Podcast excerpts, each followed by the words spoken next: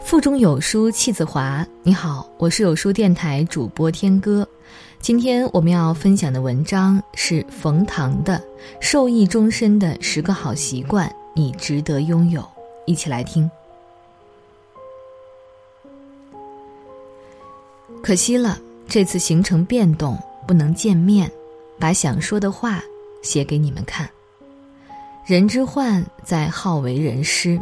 我也特烦教导别人，一来是认为每个人的情况不一样，很难一概论之。那些号称他的成功可以复制的，不是为了骗你钱买书的，就是教你抄袭造假骗人的。二来我光讲你光听基本没用，我好好讲《易筋经》，你好好听，你还是不会少林武功。所以你们想听我讲。刚入职场应该注意什么？让我为难了。想来想去，还是说说好习惯。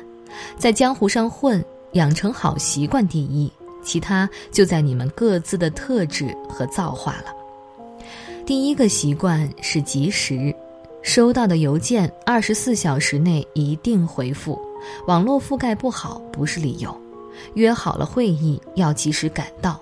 北京交通拥堵，闹钟没响，你妈忘了叫你起床，不是理由。第二个习惯是禁俗，尽管信息爆炸，要学会不走马观花。长期阅读两种以上财经期刊，知道最近什么是大奸大猾、大吃大傻；长期阅读两种以上专业期刊，知道最近什么是最新、最潮、最酷、最炫。第三个习惯是学习。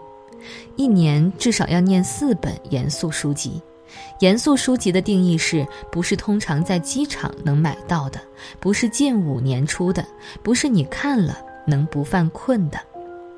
第四个习惯是动笔，在现世能想明白、写清楚的年轻人越来越少，眼高手低的年轻人越来越多。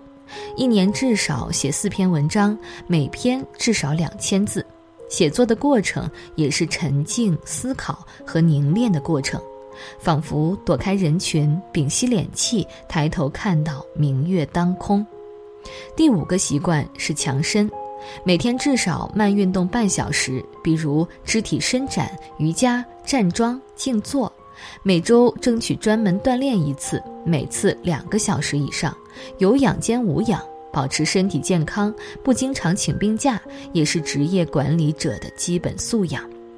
第六个习惯是爱好，争取培养一个你能长期享受的爱好，不见得很复杂，比如发呆、倒立，甚至不见得你能做的比其他人好很多，比如自拍、养花。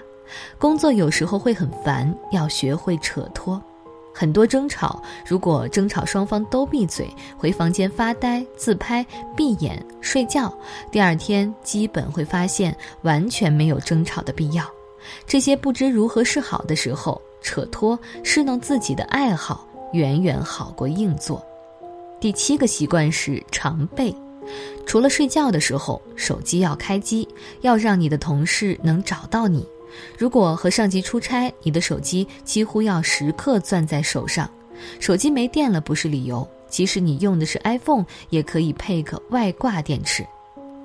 第八个习惯是执行，万事开头难，所以见到事儿就插手立办，马上开头。不开头，对于这事儿的思绪要占据你的内存很多很久。见了就做，做了就放下了，了无不了。第九个习惯是服从，接到一项似乎很不合理的工作，即马上拒绝或抱怨。第一，和上级充分沟通，从他的角度理解任务。有时候你心中对此项工作的要求远远高于上级要求。第二，降低对自己的要求，有自信，不必做每件事儿都得一百分。第三，上述两条还不能解决心头不快，放下自己。服从。第十个习惯是收放。